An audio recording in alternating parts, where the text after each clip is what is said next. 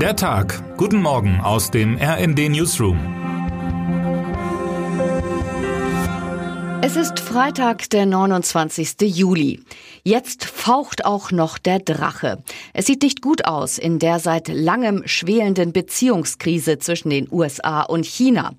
Wir Europäerinnen und Europäer starren natürlich auf die Ukraine und wir empfinden Russland als riesige drohende Macht. In Wirklichkeit steht Prahlhans Putin, auch mit all seinem Öl und Gas, für ein Bruttoinlandsprodukt von nur 1,8 Billionen Dollar. Schon Italien, das kleinste G7-Land, bringt wirtschaftlich mehr auf die Waage, 2,1 Billionen. Deutschland kommt auf 4,3 und Japan auf 4,9 Billionen. Als einzig wahre Giganten aber erheben sich aus der Staatenwelt dieser Erde nur die USA und China. Sie können sich an die Brust schlagen wie King Kong und Godzilla.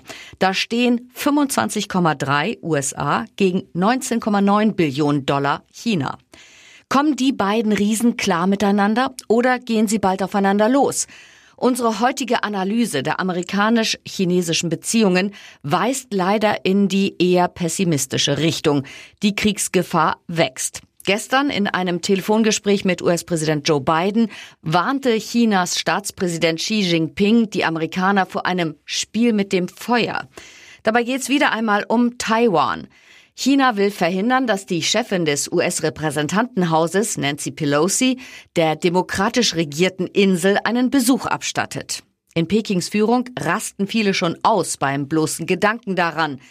Von der Einrichtung einer Flugverbotszone ist die Rede. Doch Hand aufs Herz, was genau wäre so schlimm am Besuch der 82 Jahre alten Dame? Während Peking auf Formalitäten pocht, geht es in Wahrheit um etwas ganz anderes, tieferliegendes. Ähnlich wie die freie Gesellschaft der Ukraine den Diktator Putin durch ihre bloße Existenz provoziert hat, nervt Taiwan den Diktator Xi. Hier wie dort steht das Recht des Stärkeren gegen die Stärke des Rechts. Und noch steht es in diesem ganz großen weltpolitischen Spiel unentschieden. Als Russland und China kurz vor Kriegsbeginn in der Ukraine eine strategische Allianz verkündeten, fürchteten viele im Westen eine machtvolle Allianz des Bösen, die schon bald nach der Weltherrschaft greifen werde. Doch ganz so schnell geht es nicht. In Peking dominiert, wie unser Moskau-Korrespondent Paul Katzenberger berichtet, klassischer chinesischer Opportunismus. Kauft China mehr russisches Öl zu Vorzugspreisen? Ja klar. Aber wenn es um konkreten Beistand Chinas für das schwer sanktionierte Russland geht, hält sich die Volksrepublik auffallend zurück. Im Juni 2022 schloss Chinas IT-Riese Huawei sogar vier seiner 19 offiziellen Verkaufsstellen in russischen Städten. Andere große chinesische Hersteller von Smartphones und Computern, Xiaomi, Oppo, Lenovo, haben ihr Produktangebot ebenfalls reduziert. Auch hüten sich die Chinesen, den Russen offen militärisch zur Hilfe zu kommen. Hier liegt eines der wenigen Hoffnungszeichen dieser Tage. An dieser Stelle übrigens war es Joe Biden, der seinerseits Xi aufgerufen hatte, auf ein Spiel mit dem Feuer zu verzichten. Termine des Tages.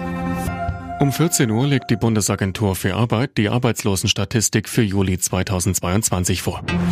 Außenministerin Annalena Baerbock trifft heute in Griechenland Ministerpräsident Kyriakos Mitsotakis und Außenminister Nikos Dendias. Noch am Abend reist sie weiter in die Türkei zu Gesprächen mit Außenminister Mevlüt Cavusoglu. Frankreichs Präsident Emmanuel Macron empfängt heute in Paris den saudischen Kronprinzen Mohammed bin Salman. Was heute wichtig wird. Endlich Ferien, und zwar für alle. Am heutigen Nachmittag beginnt eine Phase, in der in allen 16 Bundesländern gleichzeitig Sommerferien sind. Erst nach dem 9. August folgt wieder die gestaffelte Rückkehr in den Unterricht. Als erstes Land war diesmal NRW in die Ferien gegangen, schon am 24. Juni. Dort ist am 10. August der Spaß vorbei.